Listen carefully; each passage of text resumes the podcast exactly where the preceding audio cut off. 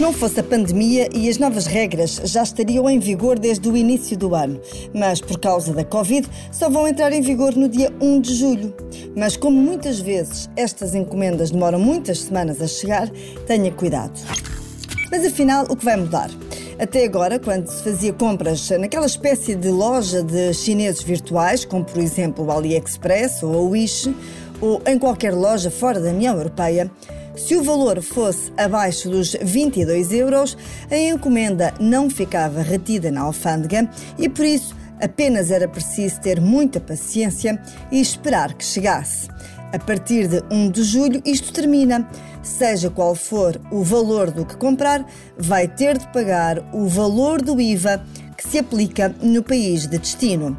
As regras são impostas pela Comissão Europeia e, ao que tudo indica, não vão voltar a ser adiadas, até porque isso adia também a entrada de muitos, muitos euros nos cofres dos Estados-membros.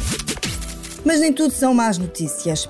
Com a entrada em vigor das novas regras, o Fisco promete simplificar todo o processo para o pagamento do IVA deste tipo de encomendas.